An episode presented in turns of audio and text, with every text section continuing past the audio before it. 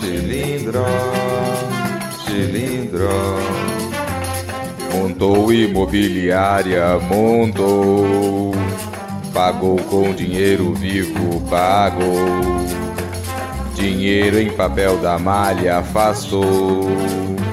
Pro povo só tem migalha eleito. De canalha não adianta ter dó. Chilindró, chilindró. De canalha não adianta ter dó. Chilindró e pro povo migalho eleito. Montou imobiliária, montou. Pagou com dinheiro vivo, pagou. Dinheiro em papel da malha afastou. Pro povo só tem migalha eleito. De canalha não adianta ter dó. Chilindró, chilindró. De canalha não adianta ter dó. Chilindró e pro povo migalho. Eleito. Eleito.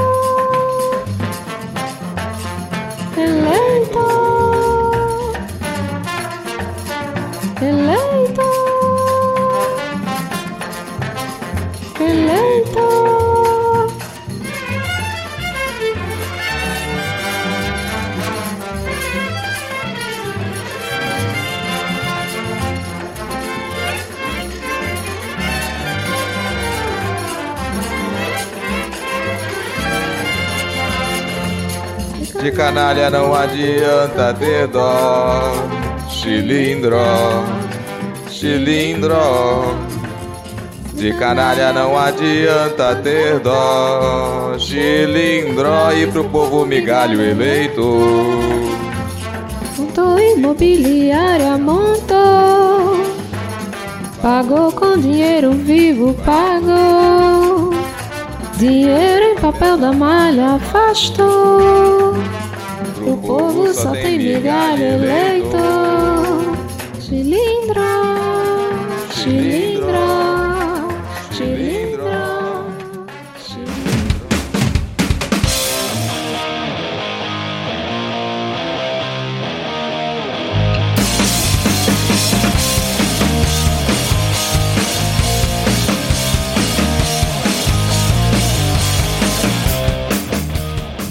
Cidadão e cidadã! Tudo bem? Eu sou Vitor Souza, falando diretamente do dia 30 de agosto de 2022. Está começando mais um episódio do Midcast Política no ano mais importante da nossa jovem democracia. Que saudade que eu tava desse textinho. Aqui nós debatemos os fatos que ocorreram na última semana e que influenciam no cenário da política nacional, com muita informação, pistolagem e bom humor no desespero do possível. E hoje aqui comigo temos ela, diretamente do DF, Ana Raíssa. Tudo bem, Ana? Olá, tudo indo, né? Época de eleição, já tô naquele nível assim, pelo menos faltam quase 30 dias. Seguindo a apresentação, temos ele, diretamente do ES, Rodrigo Hipólito. Tudo bem, Rodrigo? Não, cara, não tá bem. Preferia não estar gravando hoje, vou deixar isso registrado aqui para ouvintes, que a gente já deixou um episódio essa semana, episódio muito, muito bom. Obrigado aos elogios do pessoal aí pro episódio que cobriu o debate. Episódio longo, mas como a gente não tem escolha nessa vida, né, tamo aqui. É, e hoje o episódio vai ser um pouco mais curto, hein, gente? Também não vamos acostumar mal. E completando nosso quarteto de hoje, temos ela diretamente do PB, Thaís Kisuki. Tudo bem, Thaís? Olá, tudo bem, tudo bem, à medida que é permitido ao brasileiro. Maravilha. Então é isso, ouvinte. Hoje vamos fazer um episódio um pouquinho mais curto do que vocês estão acostumados. Afinal, a gente já teve episódio essa semana da Sabatina, da Sabatina, ó, do debate da Band, que é uma hora de episódio, né? Com o adendo do Rodrigo, né? O Rodrigo falou: vou fazer um adendo aqui, ó. Botei no drive. Quando abro o adendo, 17 minutos. Mas então é isso. Semana passada vocês tiveram quatro episódios, né? E coitada da Simone Tebet, né? Ela tá ali o episódio um pouco abaixo dos outros. Mas o importante é que ela ouviu e ela pegou as dicas para depois usar no debate da Band. Mas, novamente, muito obrigado a todos aí pela audiência, né? Por estarem ouvindo, compartilhando, elogiando lá no Twitter. Que, inclusive, o nosso perfil no Twitter é podcastmid. Rodrigo, Ana e Thaís, quais são suas arrobas? No Twitter, eu sou arroba Lhama, porque Lhama é o melhor animal. No Twitter também, eu sou Ana Raíssa, tudo junto com dois N's, dois R's e dois S's. Eu tô em quase todas as redes, como Thaís Kisuki, Kisuki só com um S. E se você escuta o Midcast pelo Spotify, lembre-se de avaliar com cinco estrelas na plataforma, porque isso é importante pra gente lá. Se você não escuta pelo Spotify, mas usa o Spotify, vai lá e avalia também. E teve alguém, algum cidadão que avaliou com abaixo de cinco estrelas, porque a gente tava lá como cinco estrelas, agora é 4.9. Olha que absurdo, cara. Foi um cirista, certeza. E se você quiser apoiar o Midcast, temos duas opções, né? O PicPay, é só você baixar o aplicativo do PicPay e procurar pelo Midcast, ou o Padrim, padrim.com.br barra Midcast. Temos planos de 2 e 5 reais. Tava pensando em botar um plano de 10 reais lá para quem, sei lá, tá com muito dinheiro sobrando aí e quiser apoiar. Então, ouvinte, se você quiser ou tiver intenção de apoiar o Midcast aí com 10 reais ou até mais, manda uma mensagem lá no Twitter pra gente, só pra gente sentir o clima, né? E tem também nosso feed de paródia paródias, é, com todas as nossas paródias desde 2021, que você encontra aí em todos os tocadores de podcast, exceto o Spotify, procurando aí por paródias Midcast Política. Agora, sem mais delongas, já estava desacostumado que essa abertura é longa, vamos iniciar o episódio com o bloco. Acabou o debate.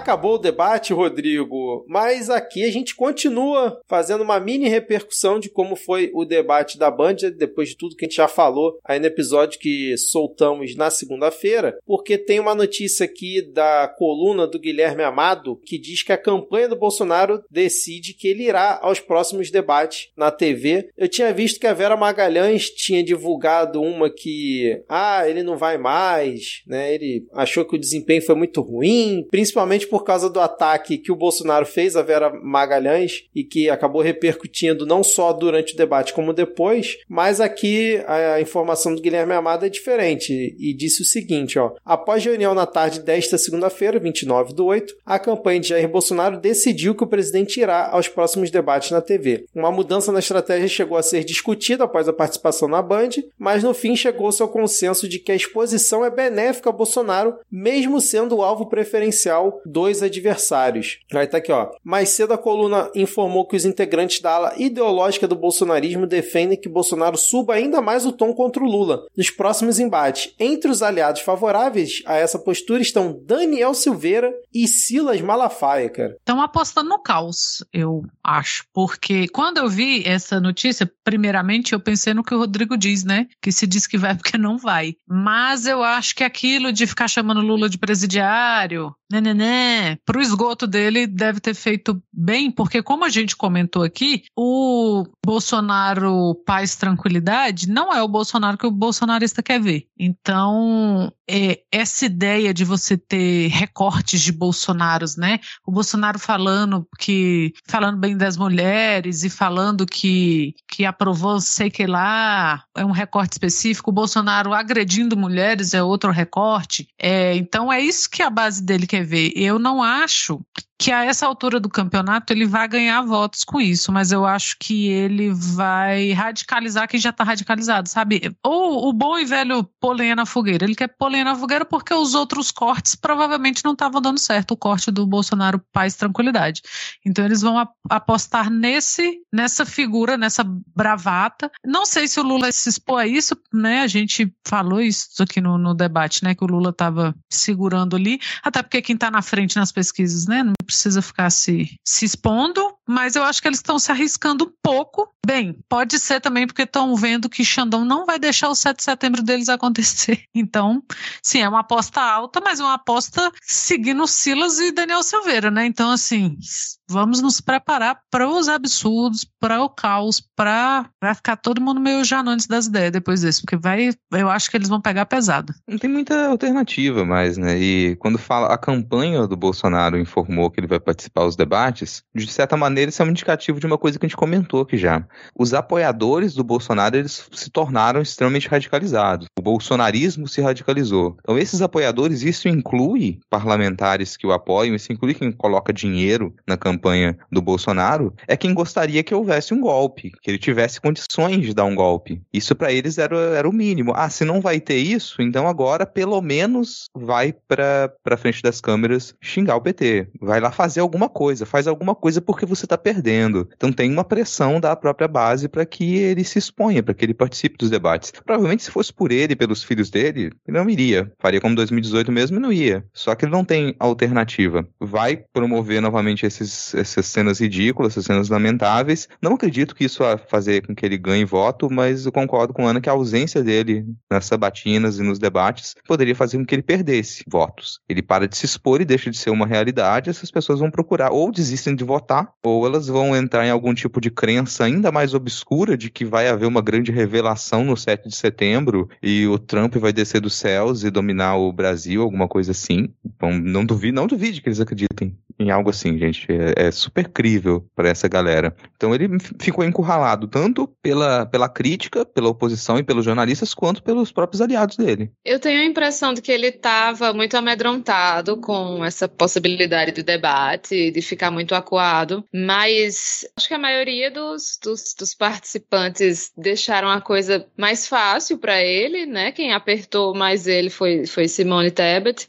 Então, assim, eu tenho a impressão de que ele se sentiu mais confiante para participar, apesar de ter tido aquele momento é, maior de descontrole com as, as mulheres, né, com a Vera Magalhães e com as outras candidatas. Eu, eu acredito que esse foi o ponto mais baixo dele, mas é aquela coisa, ele consegue produzir muito conteúdo, inclusive assim, a, a, os eleitores dele devem pirar de, de ver eles xingando Lula, chamando de ladrão e tal, então isso deve causar um, um, um engajamento numa parte do eleitorado e assim, ele tá lá contando as mentiras dele, né? Querendo ou não, e ninguém desmente ele na hora. Então, é um espaço a mais para ele estar tá lá contando as mentiras dele e, e, isso faz parte da campanha dele, né? Isso favorece ele. É assim que ele consegue angariar eleitores, né? Muitas vezes mentindo sem limites. Eu estava vendo mais cedo do, dois trechos da propaganda do Bolsonaro na TV. Em uma ele continua mentindo, falando que ele que criou o Pix, né? Ah, criamos o Pix. Tipo, ele fala isso em discurso e agora na propaganda da TV. E achei bonitinho ele falando do, do Bolsa Família. Não, porque o Bolsa Família era 193 reais, agora temos Auxílio Brasil. Logo ele que metia o pau no Bolsa Família, né? Falava que era para um bando de ociosos, falava que era para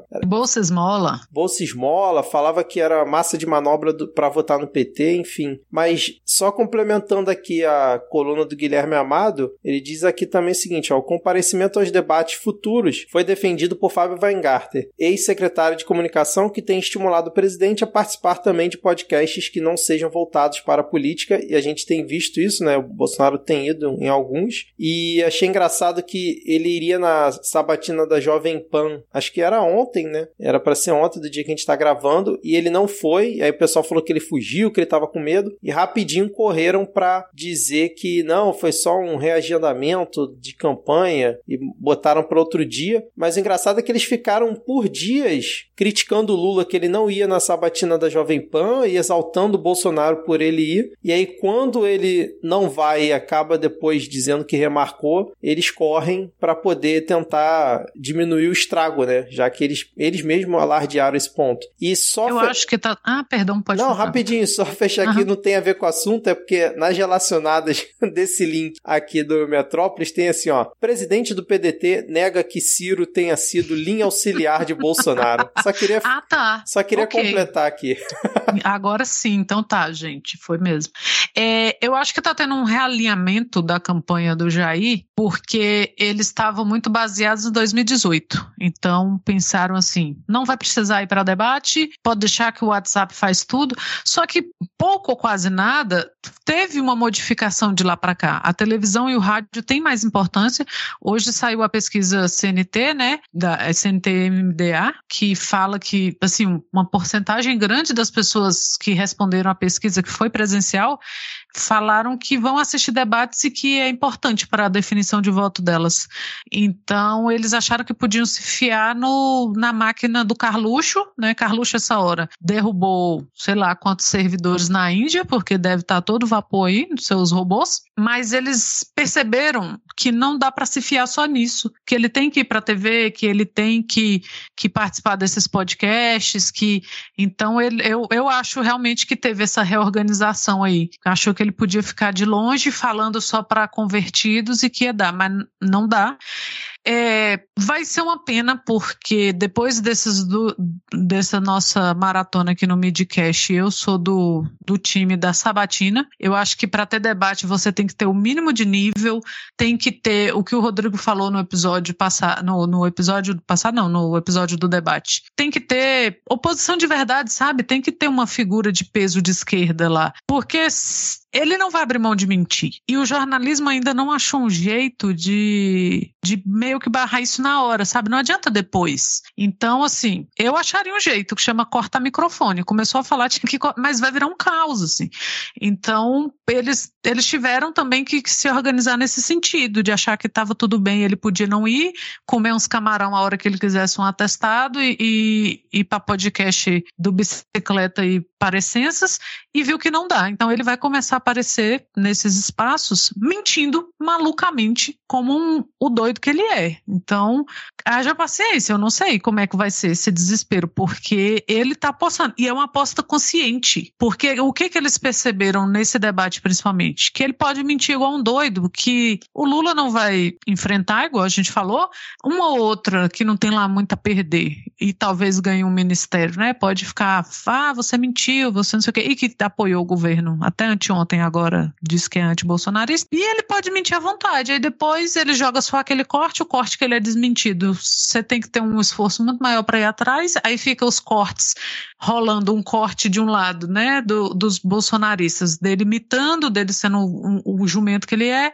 os cortes desmentindo, rolando nas outras, na outra camada ali que procura por isso.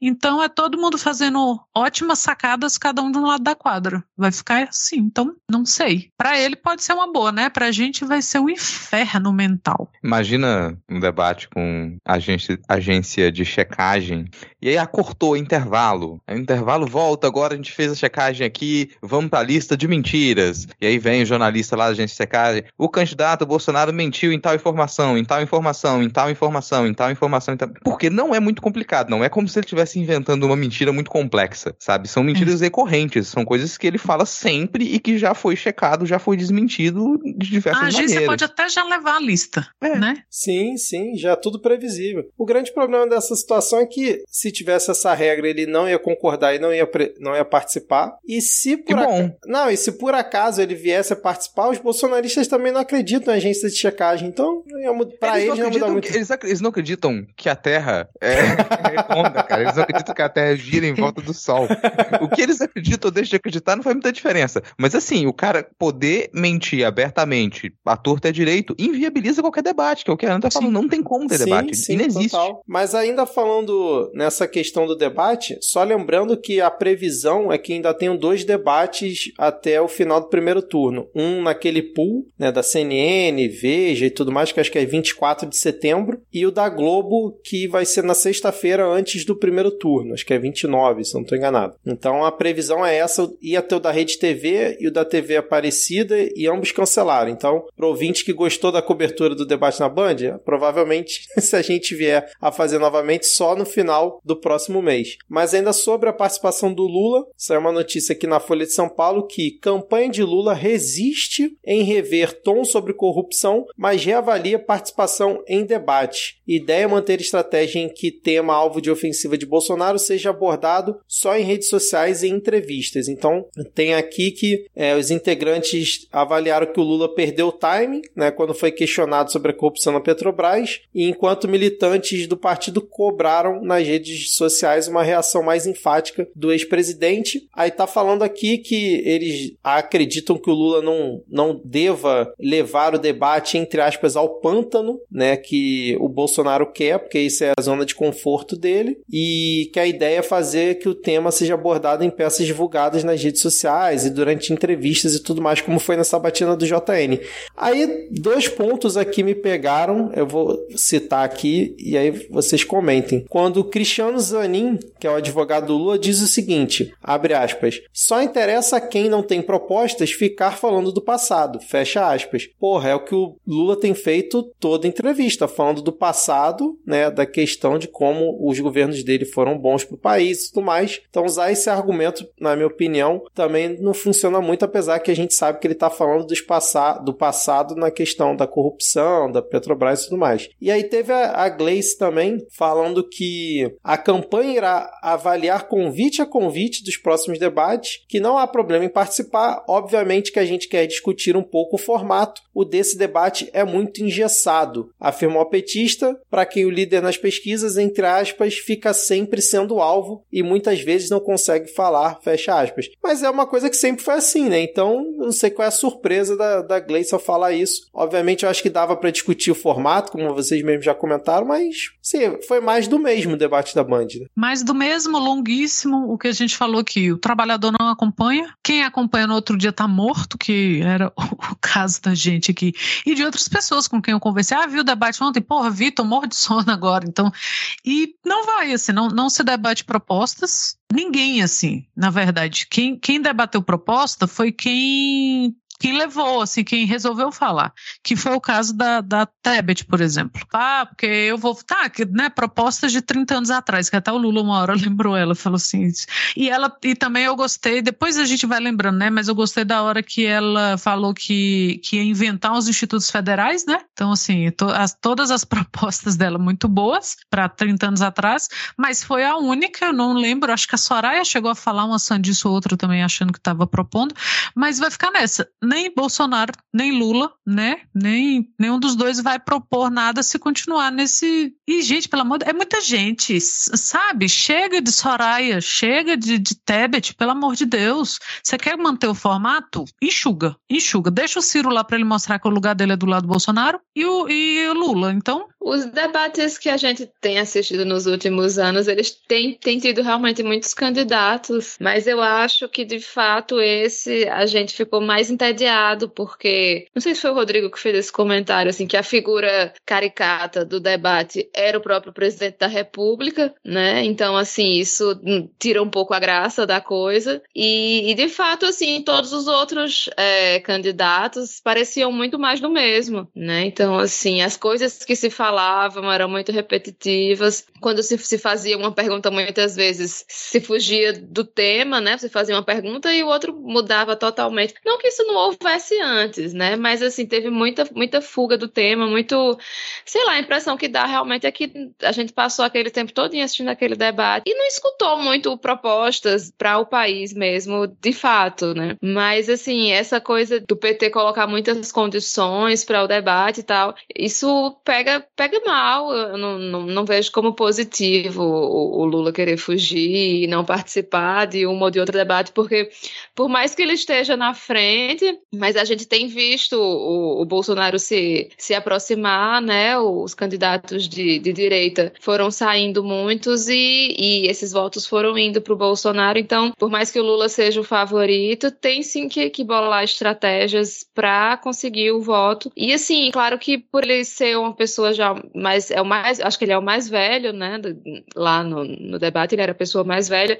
E querendo ou não, assim, um debate exige uma, um pouco desse raciocínio rápido rápido que pessoas mais velhas não, às vezes não não tem essa coisa assim de, de responder na hora, de falar, essa coisa assim mais agressiva que o que o Bolsonaro tem, por exemplo, também é um pouco mais difícil. E aí ele eu acho que ele acaba se perdendo um, um pouco nisso. Então o, o, acho que a solução para ele na verdade é, é ele se, se preparar mesmo para para os para as puxadas de tapete, para o que pode acontecer, né? E, enfim, estudar o adversário mesmo, né? Tentar se preparar para as mentiras que vêm, como ele fez, né? Ele fez nesse último debate, mas é, é se preparar mais. Infelizmente é isso, porque ficar se escondendo, eu acho que vai ser muito negativo para a campanha dele. Próximo ponto aqui, quero saber de vocês se Rapidinho, caso rapidinho. Rapidinho, Rodrigo. A gente nunca Di- anda, né? cara? Não, calma aí. Dica pra campanha do Lula. Ouça o medo e delírio em Brasília. Só no episódio da sabatina do, do Bolsonaro no Jornal Nacional e do debate da Band, dali você tira umas 10 perguntas fáceis pra usar no debate e quebrar completamente o Bolsonaro. Pois é, e sorria mais, cara. Todas as cenas do Lula sorrindo são muito boas. Responde com um sorriso primeiro, depois vê o resto. Agora, os debates, esse debate, principalmente, ele teve uma consequência até fora das fronteiras, né? Porque o Bolsonaro conseguiu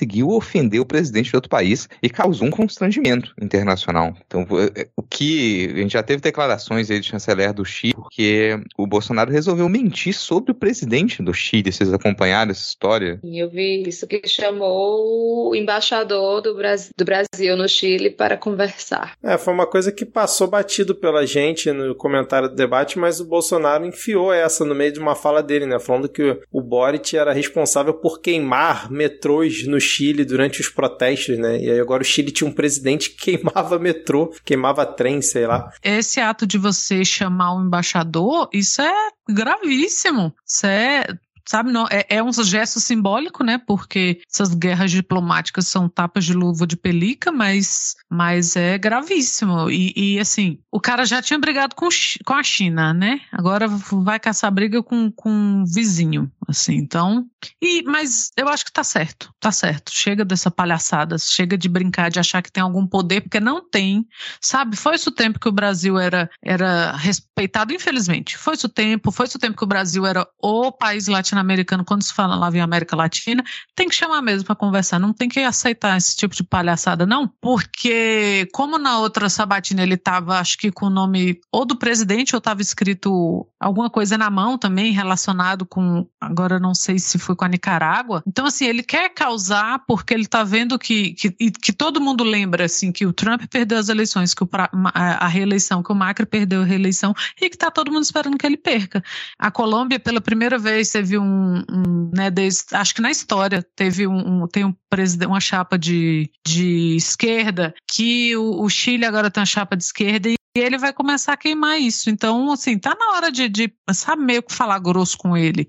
Porque, assim, Jair não, não sabe lidar com adulto. Então, tá na hora de, de começarem a ter atitude de adulto com ele. Atitudes que ele não entende, porque provavelmente ele não entendeu por que que chamou o embaixador. A criança saiu do cercadinho, gente. Perigoso. Volta a criança pro cercadinho. Se esse menino cai nessa idade, fratura a bacia. Ana, um presidente que quis indicar o filho dele, chapeiro, nos Estados Unidos para embaixador, com certeza não sabe por que foi feito esse movimento aí por parte Com do Chile, certeza. cara. Bem Bom, lembrado. É, mas vamos seguir então aqui para o nosso próximo tópico, pois teve uma reunião do Xandão, que agora é o presidente do TSE, com diversas autoridades, inclusive o ministro da Defesa, o Paulo Sérgio Nogueira, o sentar na mesa, teve lá sentado na mesa junto com Alexandre de Moraes e aqui na reportagem da CNN, segundo fontes militares disseram à CNN, a reunião foi cordial e positiva e teve como resultado a abertura de diálogo em torno das propostas das Forças Armadas sobre as urnas eletrônicas para votação em outubro. O general Paulo Sérgio compartilhou com auxiliares sua percepção do encontro com Alexandre de Moraes, o primeiro desde que ele tomou posse na presidência do TSE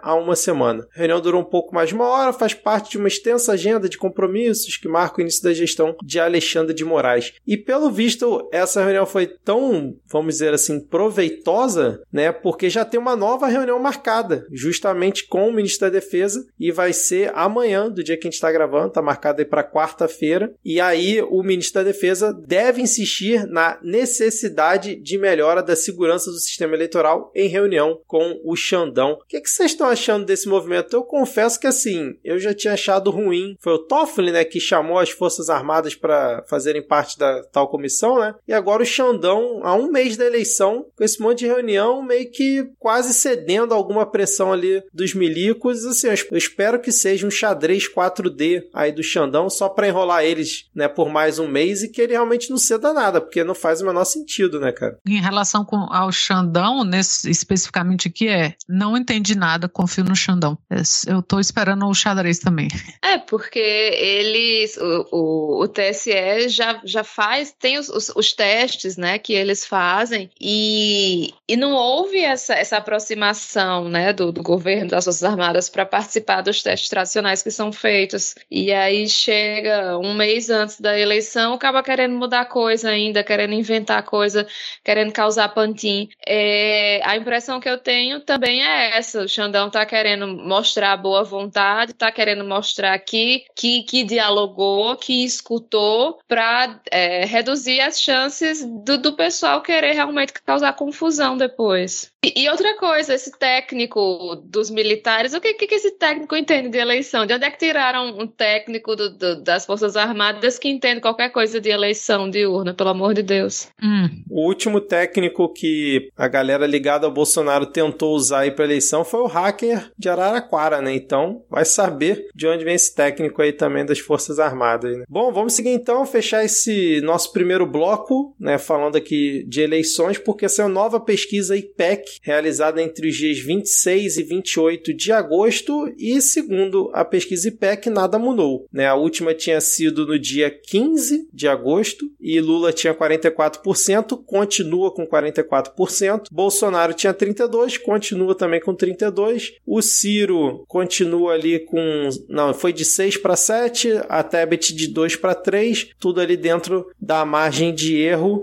E a gente também teve algumas pesquisas é, estaduais, né? No Rio, o Marcelo Castro aumentou um pouco a vantagem em cima do Freixo, mas no eventual segundo turno, pelo que eu estava vendo hoje, está 38 a 35 para o Cláudio Castro, dentro da margem de erro. E parece que na pesquisa de São Paulo, o Haddad continua liderando. E no eventual segundo turno, tanto contra o Rodrigo Garcia quanto contra o Tarcísio, ele também, por enquanto, está na frente com uma margem considerável. Né? Vocês viram alguma coisa aí a respeito da pesquisa? Querem comentar algo? Cara, não tem muita alteração, assim, nessas pesquisas, mas dá para ligar um alerta, porque a estagnação da, do Lula nas pesquisas pode indicar que a gente tenha problemas ali para esse primeiro turno da eleição. Muita gente criou a expectativa de que a gente vencesse no primeiro turno, porque tinha uma distância muito grande, mas isso começa a se tornar cada vez mais distante. Então, ainda é pouco provável que o Bolsonaro ele vença as eleições é pouquíssimo provável. Mesmo que a gente vá para um segundo turno, né? O que a gente tem ali é uma chance muito grande do, do Lula vencer a eleição.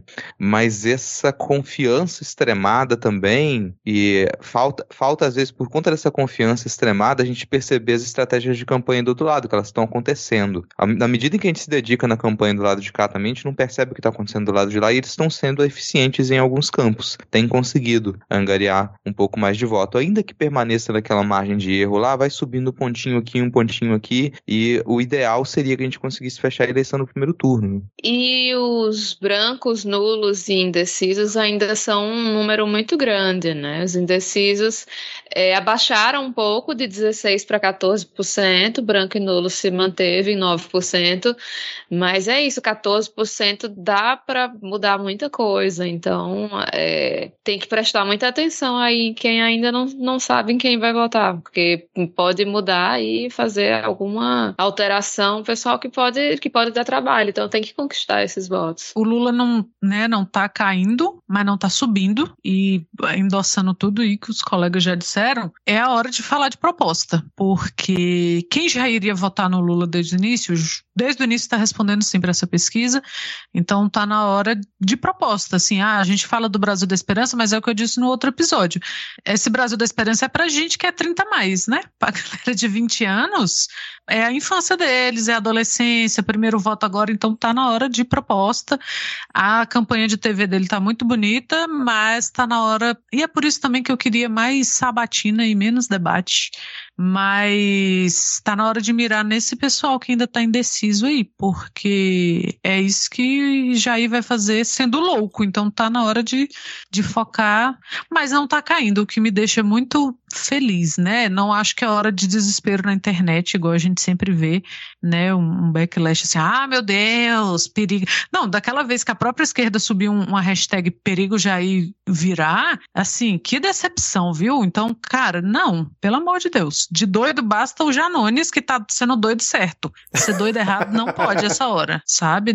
Pelo amor de Deus, não faça. Muita gente já comprou passagem para vir para Brasília no dia 1 de janeiro, então ajuda aí. É, e o José Roberto de Toledo, que é inclusive lá do podcast, né, do Foro de Teresina, vai estar tá o link na descrição. Ele fez aqui uma análise, né, de cinco tendências que o IPEC revelou, né, nessa última pesquisa. E aí ele faz tipo um, um comparativo com o histórico das últimas pesquisas IPEC, né? Então ele mostra que um terço do eleitorado de direita passou a declarar voto espontaneamente no Bolsonaro, depois principalmente que Moro e Dória abandonaram, foi de 20% de dezembro de 2021 para 31% em agosto de 2022, enquanto a do Lula ficou estagnada em 40% desde o final de 2021, né, na questão espontânea. Aí tá dizendo aqui que o Bolsonaro também é o único candidato com saldo francamente positivo na pesquisa estimulada, que ele também cresceu. Ele mostra aqui que a margem para o Lula ganhar no eventual primeiro turno se reduziu a e praticamente está com a menor chance desde que as pesquisas começaram a ser feitas. Assim, é, é quase improvável, segundo a pesquisa IPEC nesse momento. E ao longo de 2022, Bolsonaro cresceu em todos os segmentos socioeconômicos das pesquisas do IPEC, apesar da sua rejeição continuar alta, acho que está a 57%. É isso então, fechamos esse nosso primeiro bloco, falando um pouquinho aí sobre a repercussão do debate, alguma coisinha sobre a eleição e vamos para onde agora, Rodrigo? Dinheiro lavado, é dinheiro limpo.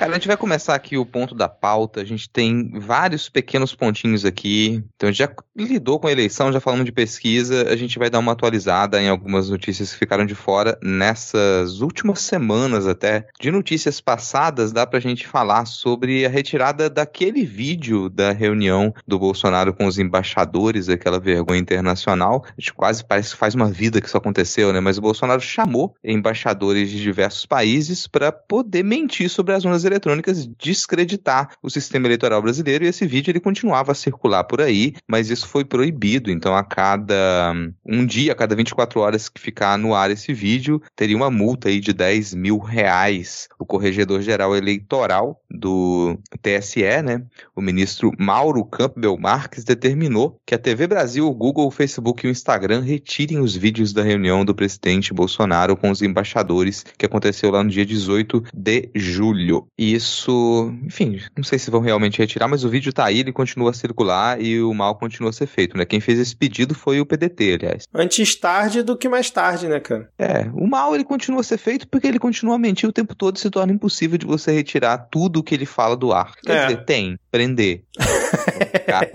nessa expectativa. Outra notícia que vale atualizar aqui também são as expectativas para o 7 de setembro. O 7 de setembro está chegando. Não, a gente não vai fazer uma cobertura ao vivo dos, não, dos por protestos pró-governo na, na orla de, de Copacabana, mas que devem acontecer, né? E o Bolsonaro, na saída do debate, ele abriu uma live lá, ele chamou o pessoal para esse evento no 7 de setembro, dizendo: ah, não vai ter uma parada militar, mas vai ter gente descendo de paraquedas, vai ter motociata, vai ter, enfim, um espetáculo circense da direita vai acontecer lá na orla de, de Copacabana. Ah, ah, rapidinho, Rodrigo, eu botei esse, esse tópico aqui na pauta só porque eu tinha falado que, ah, não se fala mais de 7 de setembro, acabou esse tópico e tal, e aí ele vem com essa dizendo que vai ter esse monte de espetáculo lá em Copacabana só para desgraçar ainda mais a nossa cabeça, principalmente a minha que mora aqui no Rio, que já vejo pessoas falando que vão na em Copacabana, nossa, cara, que gente já com boné na rua, é uma loucura. Rio Rio de Janeiro, né, cara? Não está pra esperar menos, não. Mas vou, deixa eu te tranquilizar, tranquilizar. Eu vou dar uma notícia agora que com certeza o coração de vocês vai falar: opa, tá tudo bem. Agora eu tô mais tranquilo, agora eu tô mais tranquila. Porque os comandantes das polícias militares se reuniram com o Xandão nesse último dia 24 e garantiram: ó, as tropas são, estão sob controle, pode confiar. Não vai ter distúrbio nenhum nas eleições, não. Confia na polícia. E só deles dizerem isso, a gente fica mais nervoso ainda, né? Agora, quanto ao 7 de setembro, eu espero que nosso presidente não nos decepcione e pule de paraquedas também. Ele tá. Ai, Cara, eu se ó, não, pera, Bolsonaro, Bolsonaro. Tá ouvindo a gente, Jair? Jair, tu é macho mesmo, cara. Jair, tu é macho mesmo. Pula sem o paraquedas, meu irmão. Quero ver. Ele já tá prometendo esse salto de paraquedas já tem um tempão, né? E fica sempre adiando. Seria uma boa data mesmo ele pular aí nesse 7 de setembro, né, cara? Faz esse favor pra nós aí, Geno. Tava vendo alguém na internet que só chama ele de Geno. Eu achei maravilhoso. É muito bom. É muito bom, né, Geno? É, cara, mas assim, essa parte da PM tranquilizar, é óbvio que a gente fica mais nervoso ainda, como o Thaís comentou, mas é muito doido, né? Pensar que a gente tá numa situação tão merda, a quadra da história é tão maluca que o Alexandre de Moraes teve que chamar né, os comandantes de todas as PMs no Brasil inteiro para poder realmente ouvir deles ali. Não, tá tudo tranquilo, são, temos tropas disciplinadas que respeitam a Constituição e, pô, vai dar tudo certo. Mais algum comentário sobre isso? Porque se não tiver mais um, nenhum comentário, cara, a gente pode partir para uma notícia que ela. Essa tem muito detalhe, assim, é uma notícia que repercutiu bastante. Acho que antes da gravação do último episódio, a gente já tinha. A gente já tinha ficado saberciado, né? Aquele, aquelas mensagens de grupos de empresários bolsonaristas defendendo um golpe de Estado. O que, pasmem, é crime. E depois dessa reportagem, o Alexandre de Moraes ele determinou que a Polícia Federal fizesse uma ação de busca e apreensão nas residências desses empresários, o que revelou algumas informações. Claro, além de todo o chorume que vocês podem imaginar, né? O chilique que a base bolsonarista deu nas redes sociais e a imprensa ainda questionando: será que o Alexandre de Moraes exagerou ao fazer busca e apreensão num possível grupo golpista de grandes empresários financeiros no país? Será? É, bom, não deveria estar fazendo esse questionamento. Você descobriu que tem um grupo e ele está fazendo ameaças golpistas, é um grupo de grandes empresários com muito poder financeiro, você tem que desmantelar aquilo. Que empresários são esses? O conhecido velho da Van, Luciano Hang, ele está nesse grupo. José Isaac Pérez, da rede Shopping Multiplan. Ivan Vro- Vrobel, da construtora W3. José Cury, do Barra World Shopping, Luiz André Tissot, do Grupo Sierra, Maier Negri, da Tecnisa, Marco Aurelo Raimundo, da Mormai, e Afânio Barreira, do Grupo Cocubangu. São empresários que estavam aí nesse grupo discutindo um golpe militar, mas tem mais uma informação antes de vocês comentarem, que eu já vou dizer de uma vez, que surpreendeu muita gente, não sei porquê, mas o Augusto Aras, ele estava em contato com esses empresários e ele recebeu mensagens deles também, que coisa. O Xandão, eu penso assim, e- ele pra mim é uma incógnita até hoje, assim. Por que esse apreço pela democracia? Ou é pessoal? Sabe? Porque assim, ele não tem. Eu imagino que ele não tenha, ao contrário de Miro, que trocou uma carreira vitalícia no serviço público por sabe-se lá o que ele vai fazer ano que vem, porque eu ainda tenho esperança que ele não vai ser eleito. Vai viver do salário da Conja, provavelmente, porque aí ela tem mais chance, né? São Paulo. Obrigada, São Paulo. É, mas eu imagino que, a- que Xandão não tenha pretensões eleitoreiras, porque ele não vai trocar, né? Até acusar de plágio foi no doutorado dele e tal. Mas por quê? Por que ele tomou essa briga para si? Eu acho que depois que passar, né, essa era Bolsonaro, né, que quatro anos já é uma era nesse- nesses tempos, a gente vai começar a entender, mas eu ainda não entendo. Por quê? Muito se falou do absurdo, ah, ele está tá passando dos limites porque foi baseado na notícia que ele foi atrás, né? Foi fazer busca e apreensão. Aliás, o amigo do Aras, o Nigri, acho que é Nigri que o Rodrigo leu aí, já foi entregando o celular desbloqueado para a polícia, porque são muito valentes. E falaram, pô, mas ele foi atrás só por causa de uma, de uma matéria de jornal? E aí eu pensei, duvido. Porque o Xandão é aquele cara que ele olha pro chão, sabe? O chão tá mexido, você sabe que alguém cavou e escondeu alguma coisa ali? Então ele vai. Agora, por que ele faz isso? Não sei. Mas que ele sabia que nesse mato tinha coelho, ele sabia. Porque, além de tudo, descobriu que o Sugar Daddy de Alan Terça Livre era o Vedavan. Né? Quem estava bancando ele nos Estados Unidos era o Vedavan. Então, assim, já me antecipando, não acho que ah, foi autoritário da parte dele, ah, foi não sei o quê. Por quê? Nós já tivemos uma ditadura empresário militar nesse país. Então, para empresário, e, e, essa galera, cara, não é um MEI, não é um Eireli, sabe? Cara, dono de rede de shopping. Eles têm grana para bancar o que eles quiserem nesse país.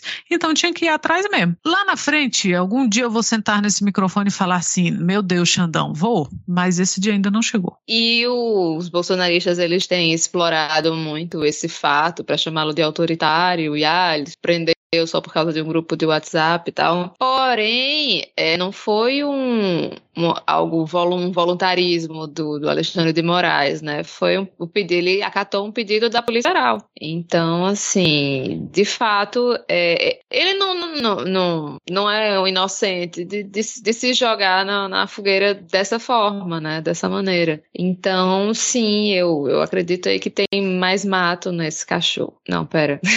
tem mais cachorro nesse mato.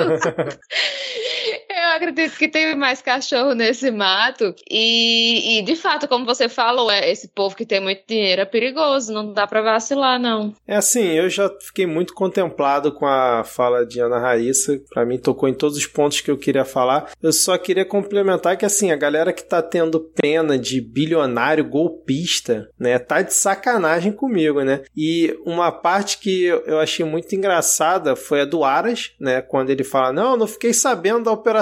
Aí o Alexandre de Moraes: Não, tá aqui, ó. Você ficou sabendo sim, ó. um dia antes, dois dias antes, sei lá, tá aqui o, o ofício lá pro seu, pro seu gabinete. Aí depois ele veio falar: Não, mas isso não é o padrão, fazer dessa forma e tudo mais, né? E aí agora já chegou ao ponto, eu tava vendo aqui, acho que foi ontem, hoje, sei lá, no Pingo nos Is da Jovem Pan, eles falando que provavelmente Augusto Aras será o próximo alvo de Alexandre de Moraes. que ponto essa galera Não, e... chega na loucura, né, cara? E um desses, desses empresários é muito próximo do Aras, né? Então Sim. a coisa ficou ainda mais fedorenta para ele, mais complicada mesmo. É, a ponto do Aras agradecer esse empresário durante a posse dele lá no. Acho, não sei se foi na PGR, não, no primeiro ou no segundo mandato dele, enfim. Mas, cara, acho que é, não tem só, muito não, só um recado, não. Augusto, Augusto, tá ouvindo a gente. Sabe o que, que não daria problema para você? Se você tivesse fazendo seu trabalho, cara. Faça o seu trabalho. Se tu fizesse seu trabalho, tu não teria nenhum problema desse aí. Tu estaria conversando com seus amigos empresários, multimilionários, sei, recebendo algum agrado deles ou não, mas fazendo o seu trabalho, ninguém ia te criticar. E só também outro ponto, quando falam, ah, mas pô, o Xandão só se baseou na, na reportagem lá do Guilherme Amado e tudo mais, né? Como a Thaís muito bem lembrou, não foi o Xandão da cabeça dele, foi atendendo o pedido da Polícia Federal. Mas, cara, quantas investigações da Polícia Federal já não iniciaram com base em uma reportagem de algum jornal, ou na reportagem do Fantástico, ou numa reportagem do Jornal Nacional. Então, assim, concordo com Ana. Se realmente ele botou isso pra frente, é porque tinha alguma materialidade para seguir com isso. E, pô, os caras estão cogitando, né, não aceitar o resultado das eleições. A galera com o poder aquisitivo que eles têm, querendo se animar para apoiar um golpe, tem que ir atrás mesmo pra ver, cara. É, a lógica é muito simples, né, cara? O jornalismo livre, a imprensa livre, faz uma reportagem investigativa, revela fatos, a polícia fica sabendo desses fatos, de que crimes podem estar acontecendo, e a polícia faz o seu papel, que é pedir que se abra uma investigação e que se tome providências. Praticamente não tem problema nenhum nisso. E o pessoal se incomoda muito com a imprensa livre, mas é papel da imprensa. A imprensa essa investigativa revela quando tem coisas erradas acontecendo. E a gente já teve muitos fatos sobre isso. Assim, cara, lembrar até que um ex-presidente brasileiro que poderia assumir a posição de ministro no antigo governo, ele deixou de assumir a posição de ministro nesse antigo governo quando não era nem réu, nem nada, porque revelaram um áudio que ele estava conversando com a presidente do partido dele e que queria convidá-lo para ser ministro do seu governo, que aparentemente não tem problema nenhum, mas isso repercutiu de forma, nossa, estrondosa e pronto, acabou o mundo. Muito bem lembrado, muito bem lembrado, Rodrigo. Vamos ver, né? Vamos ver até onde o Xandão vai com essa e se a gente depois vai voltar aqui para se arrepender de tudo que a gente já falou, se vai cancelar a paródia Xandão is the law, mas por enquanto é isso, né, cara? E aí teve também só um complemento que parece que acharam uma ligação com o gabinete do ódio, né, que foi justamente essa questão, né, do Alan dos Santos, que acho que o Rodrigo comentou, né? Rodrigo, próximo tópico eu vou deixar para você, cara. Você é um cara entusiasmado com esse, com esse grande feito feito, mais um feito ali da família Bolsonaro, cara. É, vou falar algumas coisas de cabeça aqui, porque infelizmente, eu elogiei o jornalismo aqui agora, eu vou criticar o jornalismo que coloca paywall. Porque, pô, informação de utilidade pública, você ficar travando, travando as reportagens assim, complica muito a nossa vida. Mas foi revelado hoje que muito do patrimônio, metade do patrimônio da família Bolsonaro, vem de transação com dinheiro vivo, né, cara? Compra de imóveis com dinheiro vivo. E a gente tá falando aí de dezenas de, dezenas de milhões. E quem é que compra imóvel caro? Imóvel, com dinheiro vivo. Você tem nota, notas de 100 reais para você pagar imóveis no valor de milhões e mais, nos nomes, diversos nomes da família, porque é uma família grande, né? Então todo mundo está envolvido, inclusive quem já morreu e não pode ir lá prestar esclarecimento sobre o imóvel que estava no seu nome. O pessoal consegue envolver a própria mãe em aí transações escusas, porque essa é a verdade. Quando você faz transações com altos valores, você precisa isso seja muito bem registrado. E uma forma de não conseguir registrar origem de dinheiro é você fazer a transação com dinheiro vivo. Você sempre fica na dúvida de onde veio esse dinheiro. Imagina você, você tem aí a sua empresa que negocia imóveis, compra e vende imóveis, sua imobiliária, e a pessoa chega para você, eu quero comprar um imóvel. Ah, esse imóvel custa quanto aqui? 4 milhões. Tá bom, 4 milhões. Deixa eu ir ali no carro, e a pessoa traz duas maletas de dinheiro, abre duas maletas, eu vou comprar aqui, ó, dinheiro vivo, tudo nota de 100. Pode testar que é tudo nota original. Tu vende. Você vende, você fala, nah, isso aqui com certeza é legal. Obviamente esse dinheiro aqui tá todo registrado, tudo bonitinho. Eu vou, vou vender esse imóvel para essa pessoa que chegou com duas malas de dinheiro até pouco tempo tempo, mala de dinheiro no Brasil era sinônimo de corrupção. A pessoa aparecia com uma mala de dinheiro, por que, que, essa, por que, que esse político está fazendo com uma mala de dinheiro? Com milhares, milhões de reais, tudo em notinha de 100. E aí? Isso foi o que foi revelado sobre o patrimônio da, da família Bolsonaro. É curioso, porque é um patrimônio que ele cresceu nesses 30 anos em que a família está envolvida com política, né? Diante de todas as denúncias que a gente já teve de que você tem desvio de verba de gabinete. Assessores sacam o dinheiro e desviam parte desse dinheiro que seria do salário deles para os os políticos que os colocaram em seus gabinetes. Isso é uma coisa típica na família Bolsonaro. A gente já repercutiu aqui outras notícias de filho do presidente comprando mansão de 4, 6 milhões de reais, o que é incompatível com o salário que eles ganham como políticos. Então, mesmo que você fale, ah, que eles têm ganharia alguma grana como advogado. Colega, que advogado é esse, né? Que assim tem tempo para poder atuar como político, tem cargo e ainda consegue atuar como, como advogado para ganhar tanto dinheiro vivo, dinheiro em nota, para poder enriquecer o seu patrimônio. Então isso é no mínimo suspeito. Por enquanto você não está dizendo cometeram um crime ponto, mas que você tem um indicativo ali muito forte de que esse dinheiro ele teria uma origem que se queira esconder, a gente tem. São assim indícios fortes de que algo de podre existe no patrimônio da família. E assim, não só, mas também né, essa, essa parte do dinheiro vivo, mas baseando-se no que aconteceu aqui em Brasília, no caso de Flavinho e sua mansão de 6 milhões, o lugar onde ele comprou a mansão não é 100 milhões, nem fodendo. 100 milhões você não compra, sei lá, o portão das casas dessa região. Então ainda tem isso, assim, provavelmente isso é, sei lá, é, valor de imóvel às vezes é muito volátil, né? Os antigos diziam que quem compra terra não erra, porque assim, depois, sei lá, valorizou, é o dobro. Então, nossa, eu paguei 4 milhões, mas talvez esse negócio aqui valha mais. Ou eu paguei 100 mil nesse apartamento, mas é um apartamento de 600. Porque você está pagando no dinheiro vivo, a pessoa, você pode pedir para fazer qualquer coisa, não. Declara que é um valor menor. Ou então, ah, você não vai me, não quer me vender porque está achando suspeito, mas aí eu vou pôr quentinho na sua mão, 500 mil. Aí a pessoa pensa, porra, vou, né? Então, cara, e assim, sabe, as coisas estão acontecendo de uma forma que não é de agora, claro, mas o que, que vão fazer em relação a isso? Porque que isso é suspeito, é suspeitíssimo, que isso não choca ninguém, isso não choca ninguém, não choca. Não tá ninguém assim, nossa, quem poderia imaginar, né? Então, sabe, de, de envolvimento com milícia, enriquecimento ilícito e, sei lá, prevaricação são ou as balinhas dessa festa festa aí, é o chocolatinho dessa festa de dinheiro. E na matéria tem um, um, trecho que fala que atualmente o Senado Federal discute um projeto de lei que sugere a proibição do uso de dinheiro em espécie para transações imobiliárias, como forma de prevenir operações de lavagem de dinheiro ou ocultação de patrimônio. Eu acho que já é um início, porém, se proibir em, em, em transações imobiliárias, vão dar outro jeito, vão comprar carro de luxo, vão comprar obra de arte, enfim, vão arrumar seu, seu jeito de, de lavar o dinheiro, de, de gastar.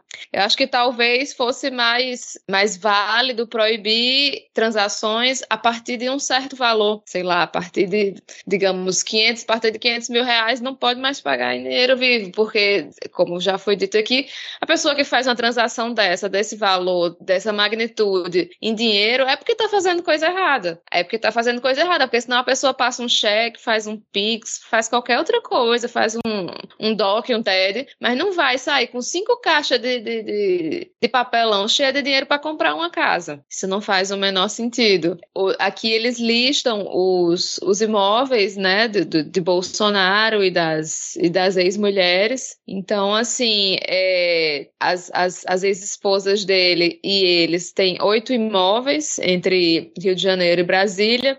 Os filhos têm 19 imóveis e o resto da família, os irmãos e a mãe, são 24 imóveis. E assim, juntando tudo isso, né, são coisa de uh, uns 15 milhões, mais ou menos. Então, assim, é, é muita coisa, é muito, muito dinheiro aí saindo de, de rachadinha. É, porque se tem uma coisa que a gente já falou várias vezes aqui da família Bolsonaro é que eles sempre foram baixo clero. Então, o esquema deles não é tipo assim, putz, fizeram um grande esquemão e pegaram igual o Gedel lá, 50 milhões dentro do apartamento dele, sei lá, né, de algum esquema. O negócio deles é de pouquinho em pouquinho. E eu tô com, com a Ana quando essa coisa não choca mais, né? A Juliana Dalpiva, que fez essa reportagem reportagem também, e provavelmente deve ser algo que vai estar no livro dela, que ela vai lançar agora, acho que semana que vem, sobre a vida secreta de Jair. Ela já fez aquele podcast, já teve revelação de que assessor falava que tinha malas de dinheiro vivo dentro da casa do Jair Bolsonaro aqui no Vivendas da Barra e simplesmente não deu em nada, não chocou ninguém, tá por isso mesmo. Mas nessa reportagem de agora, eu achei, cara, sensacional essa parte aqui, ó, que a, a mãe do Bolsonaro, que já é falecida, né, ela tinha doença de Parkinson, então ela recebia cuidados das irmãs do Bolsonaro e de casa em casa, todo mundo cuidando dela, né, porque já era uma senhora de idade com problemas. Eis que em 2008, ela com 81 anos, assinou uma transação imobiliária que nada tinha a ver com a sua rotina, a compra de um terreno em área comercial de 451 metros quadrados na avenida principal de Miracatu por 35 mil reais, o equivalente a 82 mil reais segundo o IPCA, né, com os valores atualizados. Você pensa assim, ah não, 35 mil reais, pô,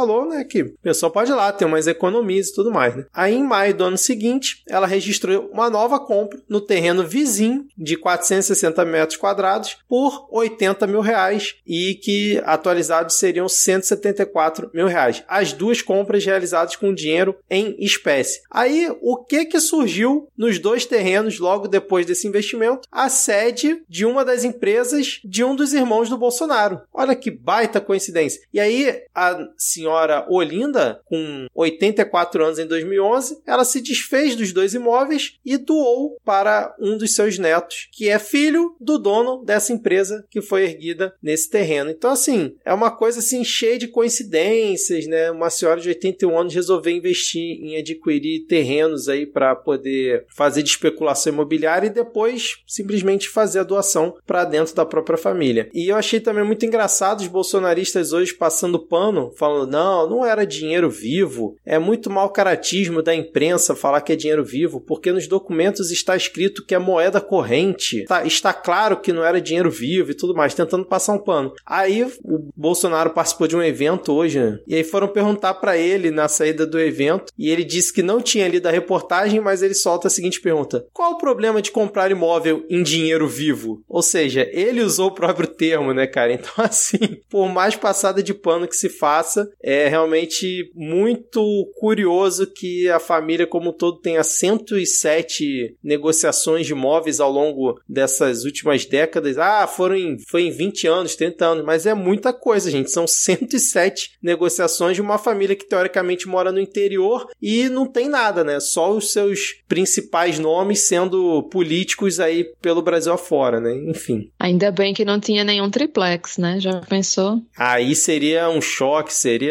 Pedalinho. comoção hum. nacional, cara. Quer seguir aí, Rodrigo? Eu tenho escolha? Não sei se tem muita escolha aqui. Sempre tem, cara.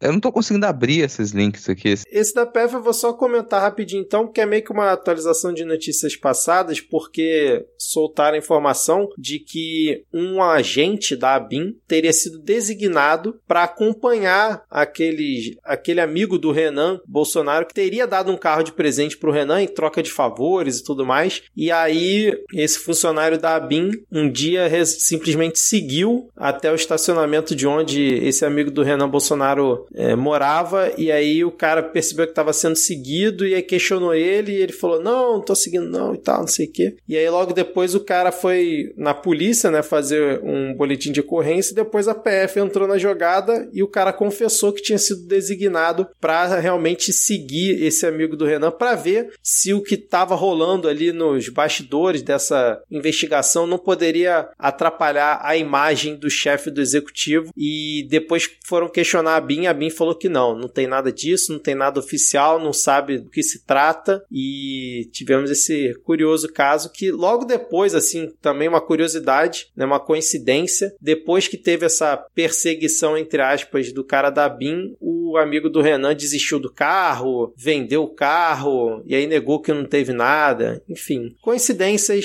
de instituições não aparelhadas do Brasil, né? Agora, o próximo tópico é um que acho que a Ana Raíssa e o Rodrigo, não sei se a Thaís, Thaís eu não sei se vai meio pro lado monarquista, mas que o Rodrigo e a Ana com certeza adoraram, que foi o coração de Dom Pedro sendo recebido como chefe de Estado aqui no Brasil, cara. Que evento maravilhoso, inclusive deu susto né, em você aí, né, Ana? Que susto que eu tomei. Tava eu lá trabalhando de boa e começa, cara, meu Deus, eu trabalho muito perto da esplanada.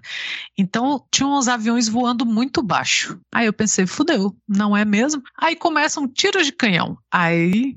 Mas aí, por incrível que pareça, foi no tiro de canhão que eu pensei, não é nada sério.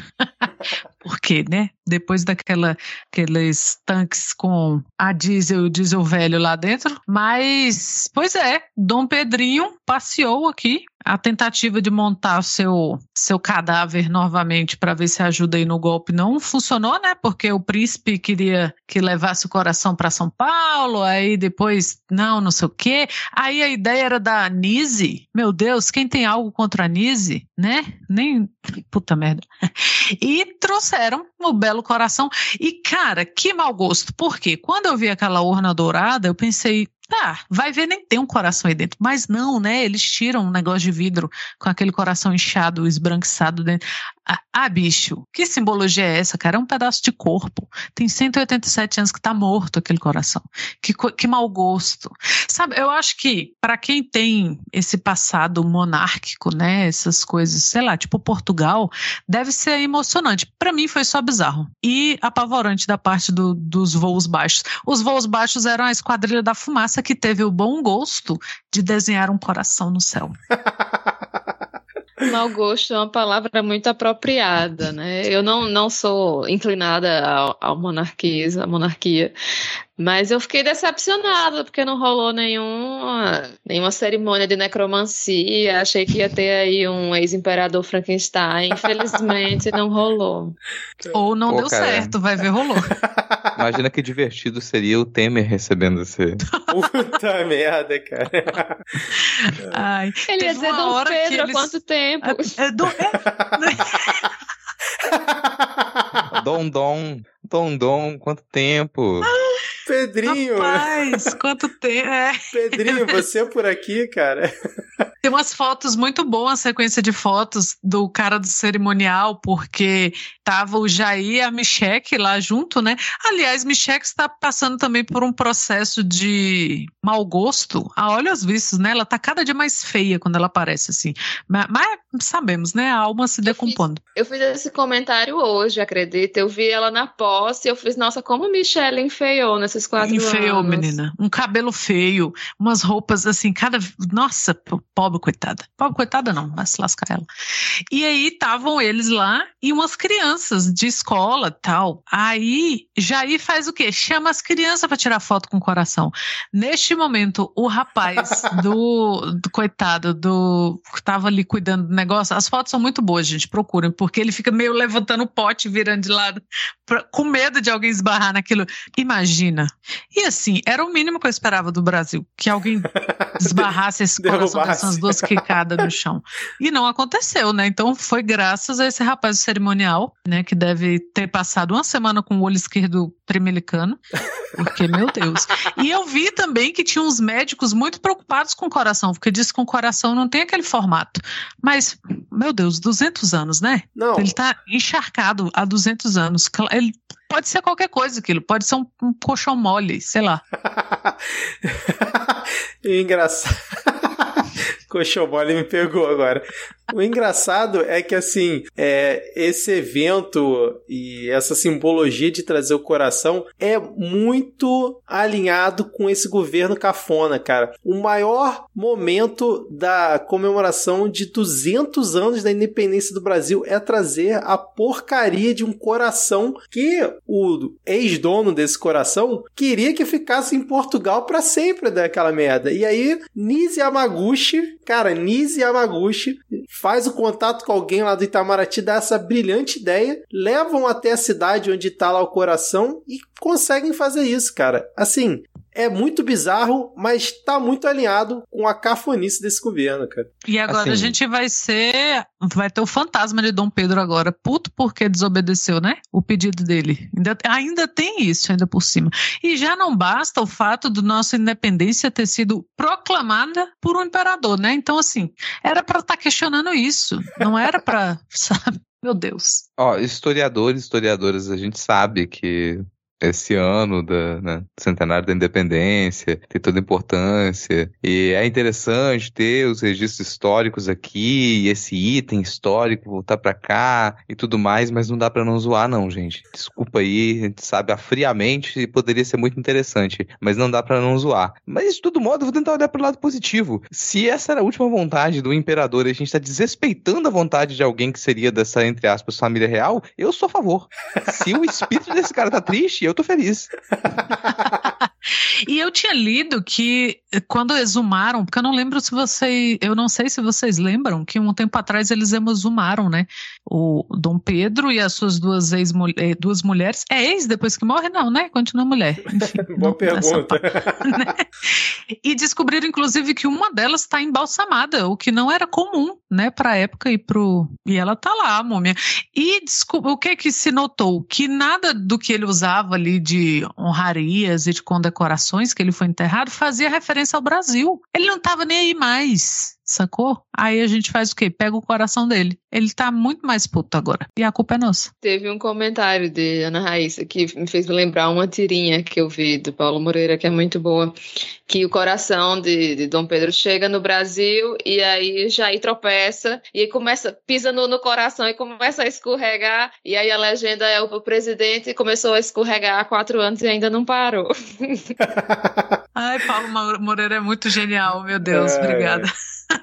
Rodrigo, já que você tá tocando esse bloco aí, vai pro próximo tópico aí, cara. Mais ou menos tocando esse bloco, né? Mas, gente, ó, uma coisa, uma notícia que é triste, mas ao mesmo tempo é curiosa. Porque muita gente talvez não saiba, mas cloroquina é um medica- medicamento que tem eficácia. Pro tratamento da malária, cloroquina tem eficácia. É o remédio que ele foi pensado para isso, para tratar a malária. No entanto, nesses últimos dois anos, o que o governo fez foi injetar dinheiro para produzir cloroquina descontroladamente e depois ficou evidente que isso foi um uso indevido de dinheiro público, porque logo se demonstrou que não havia eficácia da cloroquina para o tratamento contra a Covid-19, o governo insistiu nisso e continuou a distribuir cloroquina à torta e à direita. Em qualquer lugar que você ia, tu pisava num posto de saúde injetavam cloroquina em todos os orifícios do seu corpo, cara. E agora tá acontecendo o quê? Tá faltando cloroquina para o tratamento contra a malária em algumas comunidades indígenas.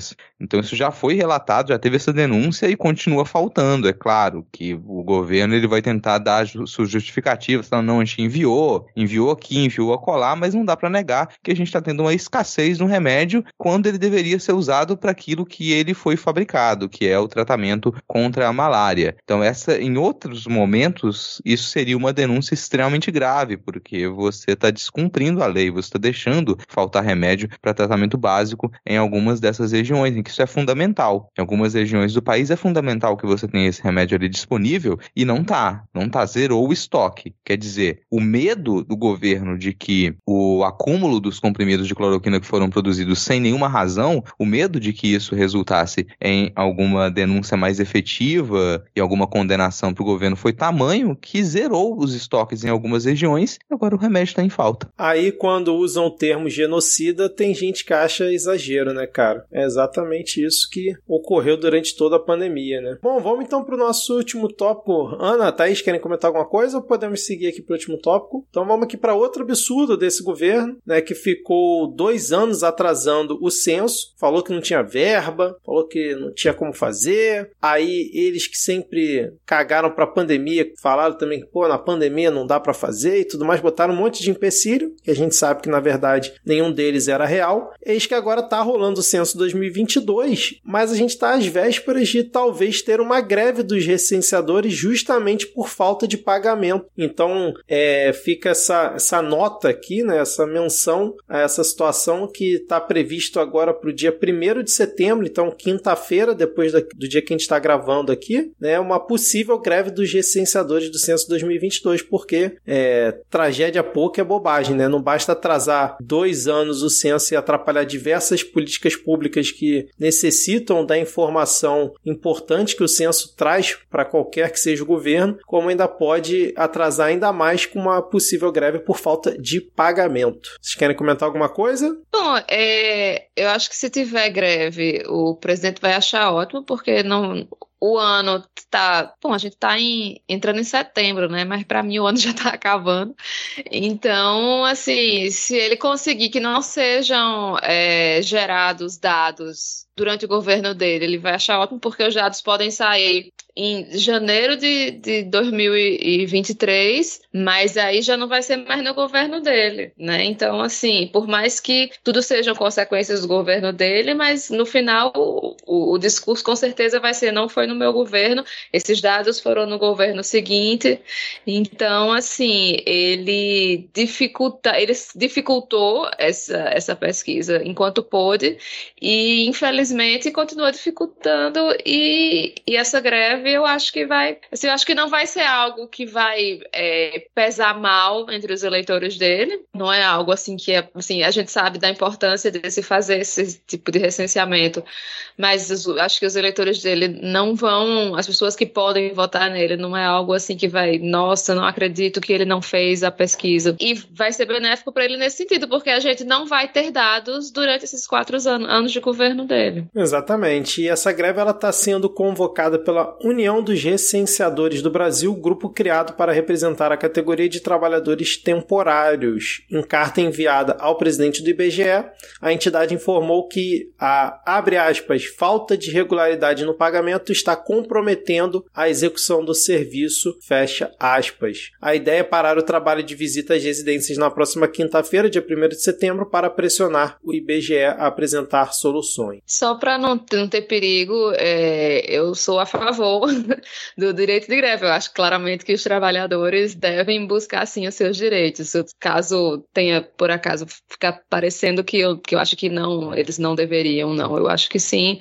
Obviamente, se eles não estão recebendo o pagamento, tem que fazer o que está ao seu alcance. Excelente. Então, fechamos por aqui esse nosso episódio. Conseguimos fazer um episódio um pouquinho mais curto, não tão mais curto, mas um pouquinho mais curto. E vamos agora para o nosso momento dos salves e depois dicas culturais. Deixa eu começar aqui pelo Lucas Vidal, que disse o seguinte, ó: Eu e a Nina, que parou sua sessão de yoga para mandar esse salve, queremos pedir um salve para essa bancada maravilhosa que cobriram com maestria as entrevistas e debates nos últimos dias. Top 50 merecido que vem ao top 13. Olha aí, ó, referência do Lucas porque o Midcast, por conta desses últimos episódios e da audiência que vocês nos deram, entrou no top 50 notícias do Spotify. Na verdade, chegou ao top 47, eu não vi se teve atualização, mas muito obrigado a todos que ouviram. E o episódio do Lula, na sabatina do Jornal Nacional, se tornou o episódio mais escutado da história do Midcast desde 2018 até aqui. Esse foi o episódio mais escutado, com o quê? Uma semana e pouquinho, né, de estar tá no ar. Então, muito obrigado e um salve aí pro Lucas e pra Nina.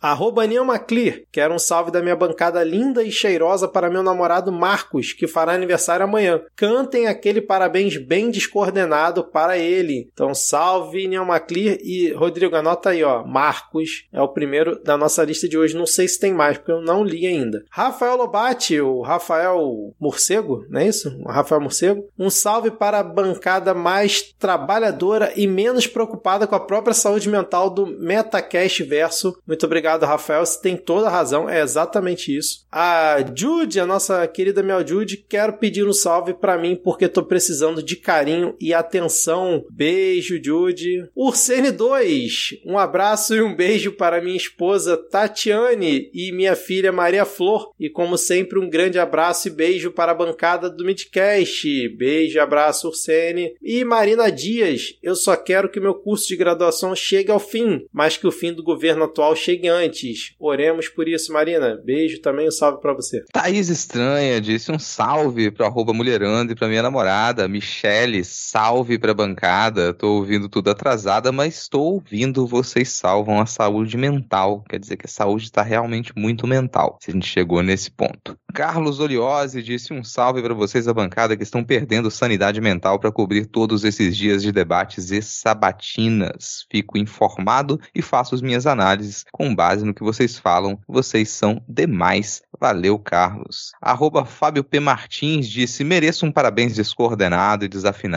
Tá anotado aí pro Fábio também. Meu aniversário é, é dia 4. Geralmente não comemoro, mas como o Gorbachev morreu, gente, Mikhail Gorbachev morreu hoje, dia 30 do 8, tá? Tá morrido. Laliz disse: Olá, queria um salve, porque essa semana tratei da minha saúde e o capitalismo tava de judiação comigo. Salve para você e vamos aguentar aí até o fim do capitalismo. Arroba Marcilene Underline disse um salve para mim que estarei de plantão no dia da posse do Lula, mas vai dar para comemorar mesmo assim. Cíntia de Paula disse: quero mandar um beijo para Ana Raíssa, bancada impecável, e ela é minha favorita. Amor. Beijo, Cíntia, obrigada. E arroba queridona, nunca antes na história desse app eu cheguei a tempo. Gente, só publicitário falar app, né? É app.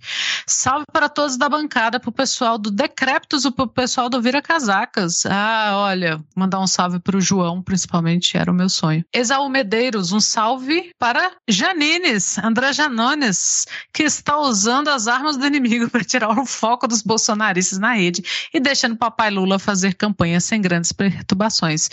É um salve pessoal também para o Janones. Não acho justo chamarem ele de Carluxo de esquerda, porque eu acho que ele, né, ele tem um foco, o Carluxo é só maluco mesmo, e ruim. Carluxo é uma pessoa ruim, Janones jamais. Arroba xnagto, xnagto, lá, perdão. Um salve para quem trampa integral e sai durante o expediente para fazer projetos nas federais da vida. Galera do Rala, sommelier de liberal. Eu amo. Vou pedir um salve antes que apareça alguém do Partido Novo e privatize. Foi por pouco, hein? Denis de Almeida, ou Denis Almeida, sem o D. Denis Almeida, um salve do gato Pete para toda a bancada que realizou um excelente trabalho na cobertura das entrevistas do debate. E um salve para arroba bicicleta, arroba adnews, arroba paoladcs e arroba nome louco 37, que tem passado por dias agitados nessa rede. Tá difícil mesmo, galera. Força aí. E arroba bicicleta. E eu quero mandar um salve para todo mundo também e para a bancada mais linda desse país. Obrigada. Fernando Turrini diz um salve para a bancada do Midcast. Feliz em poder apadrinhar e ajudar um pouco com o trabalho de vocês. Salve, muito obrigada, Fernando. Rafael Thompson, salve. Salve, Rafael Thompson. Nel, vou passear na Grande Vitorinha semana que vem e quero tomar café com lhama na lama. Como faz? Como faz, Rodrigo? Você quer responder? Bom, me tirar de casa é o primeiro desafio. Então eu sugiro as pessoas fazerem umas bandeiras, colocarem um carro aqui com aquelas telemensagens aqui na porta.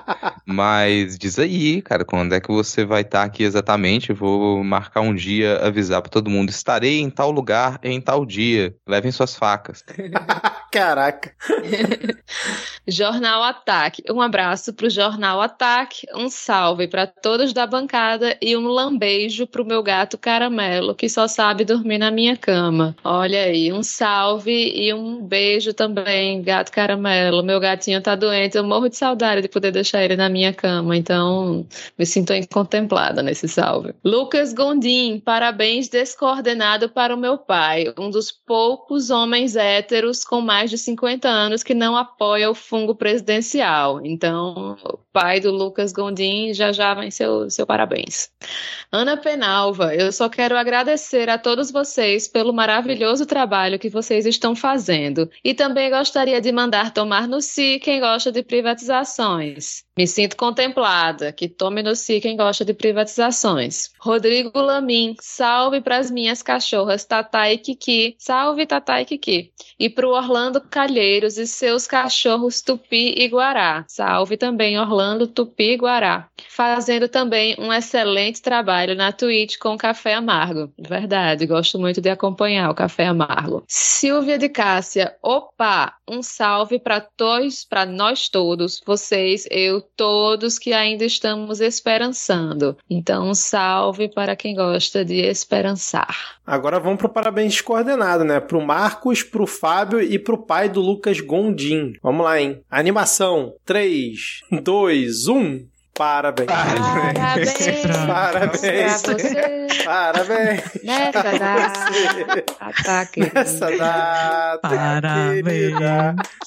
Parabéns. Parabéns pra você. Parabéns pra você. Marquem um café na De cidade do. Rodrigo. Parabéns pro Marcos, pro Fábio e pro pai do Lucas Condim. Parabéns. Ai, cara, eu não consegui cantar nada. Eu comecei a. Mas é isso, é bom. Parabéns, animado. Falando animação, pô. Terminou vamos melhor lá. do que começou aí a animação. É, pois é. Ó, dicas culturais. Eu vou indicar o programa Iron Chef Brasil, que tem no Netflix. É mais um daqueles programas né, de disputa culinária, mas eu achei o formato bem interessante. Fernanda Souza está belíssima na apresentação e os Iron Chefs também são muito bons, né? Os desafiantes também são muito é, competentes e mandam muito bem. E achei interessante, foi bem divertido. São oito episódios, mais ou menos ali uns 40, 45 minutos. Então, para quem gosta desses programas aí de competição culinária, recomendo Iron Chef Brasil. Eu tenho várias recomendações aqui. Hoje tá cheio, a gente ficou uma semana sem dar recomendação, né? Primeiro um vídeo, hoje rolou uma, no dia dessa gravação, rolou uma live lá no canal da editora Scambal, já anunciando o próximo livro da Fabiana Pedroni, que é do lado Não Pode Tocar também, do Nota Manuscrita comigo. E essa, nessa live, ela e Moacir Fio falaram sobre autoficção e memória. Live ficou muito boa, tá linkado aqui para vocês assistirem. Vou indicar também o site bolsonaro.com.br,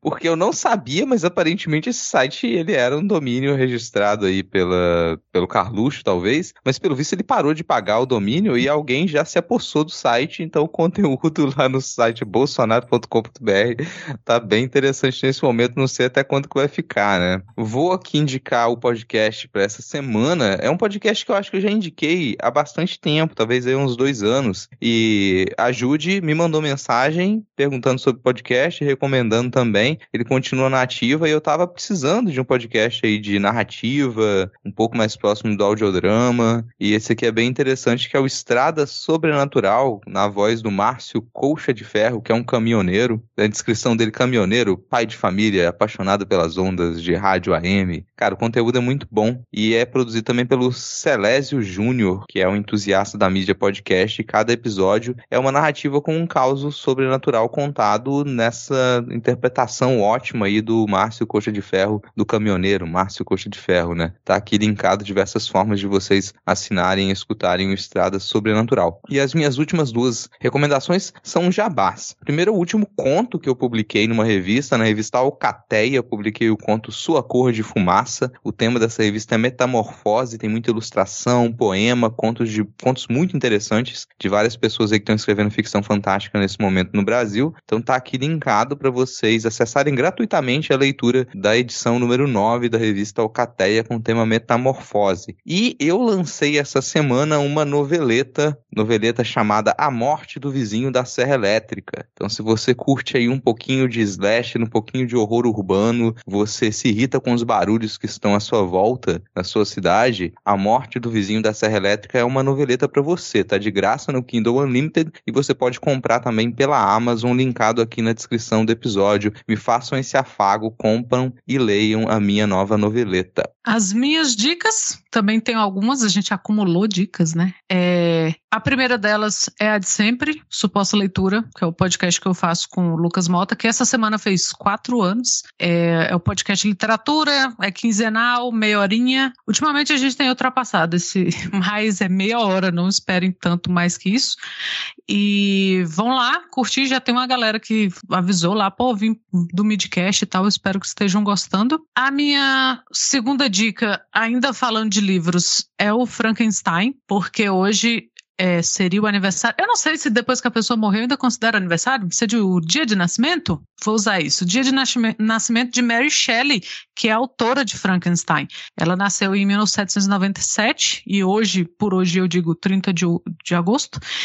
E, cara, ela foi uma mulher extraordinária, a mãe dela foi uma mulher extraordinária, o pai dela foi um homem extraordinário. E eu gosto muito dela, eu gosto muito do Frankenstein, por isso que eu tô indicando, e eu gosto muito dela porque mostra que como, como o ambiente em que você é criado, né, quando uma mulher, permitem uma mulher que ela se desenvolva intelectualmente, ela faz coisas maravilhosas como Frankenstein, que é um livro que você goste de gótico ou não, goste de horror ou não, ele é um livro que merece a leitura e ou a releitura, eu sou das pessoas que já releram algumas vezes, então vale muito a pena. Se quiser uma dica de leitura, do fundo do meu coração, eu sou um entusiasta do Frankenstein. E tem episódio de suposta leitura, então se você quiser ouvir e ler depois, tô te devendo um café.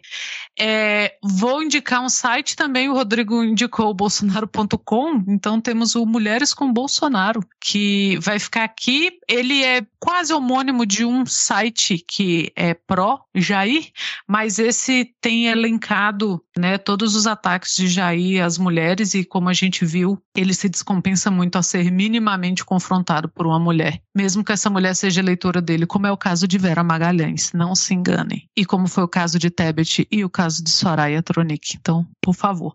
E muito, muito importante a gente lembrar, muito importante soltar nas redes aí como quem não quer nada, né? Mandar no WhatsApp. E a minha última dica é uma matéria da agência pública sobre moradores de Aurora do Tocantins, que é uma cidade que tem o rebanho bovino maior que a população da cidade. E isso mostra que né, não, não traz prosperidade para a cidade, não traz riqueza para a cidade, não basicamente traz nada de bom, né? Porque no final os bois ainda morrem. Então, são moradores que sofrem com impactos ambientais, sofrem com a falta de, de acesso a, principalmente a carne vermelha, vejam só. Então, vale muito a pena. Tá lá no, no site da agência pública e é uma, uma, eu acho importante a gente ler reportagem hoje em dia, porque a gente está tão acostumado a, a ler coisinhas rápidas, né? Então, vale bem a pena. É uma matéria bem boa, uma reportagem bem boa. É do, da Julia Venus e com as fotos da Juliana Uepa. Vão lá conferir. Eu fiquei aqui pensando o que, que eu ia indicar, porque eu continuo assistindo Star Trek e eu vou continuar assistindo pelos próximos, sei lá, meses, anos. Mas então eu vou indicar, eu consegui assim pensar em algumas, em três coisinhas. É uma é uma série que eu gosto muito, que é The Good Place que fala sobre vida após a morte. É uma série de comédia, 30 minutinhos cada episódio, acho que até menos. E assim, é muito legal. E aquela coisa assim que no final da primeira temporada acontece uma coisa assim que deixa ainda mais legal as temporadas seguintes. Então eu recomendo, assim, é uma série assim de comédia, mas mexe muito com essas com essas com filosofia, com vida é, após a morte. Então é bem é, um, é uma comédia bem bem interessante, bem diferente. É, outra sugestão é procurar playlist com músicas do Lula, né? Começou aí eleição tal, então a, os tocadores de música, eu, eu imagino que eu, o que eu uso tem, eu imagino que o que você usa deve ter também. Então tem várias playlists com várias musiquinhas que, enfim, se você quiser junto com a, os amigos no churrasco, quem tiver dinheiro para comprar carne ainda, ou se você quiser só botar no carro ou botar na varanda para irritar o seu vizinho, mas certifique-se que seu vizinho não, não tem nenhuma arma em casa antes disso. Então, assim, é, são. Tem, tem, eu já escutei assim várias, tem algumas assim, é bem legal, tem músicas assim até que ficam grudando na cabeça da gente. E a terceira dica, eu vou fazer o meu jabá, porque a Miramar Livros, é, nessa quarta-feira, completa um ano do, do site.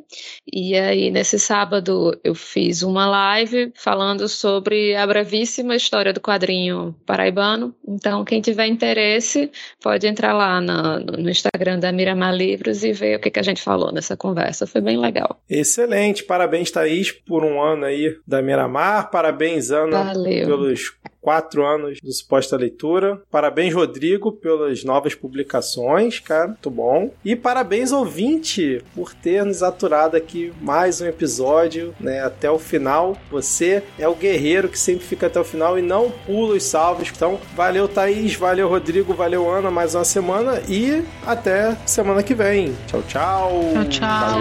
Até semana que vem.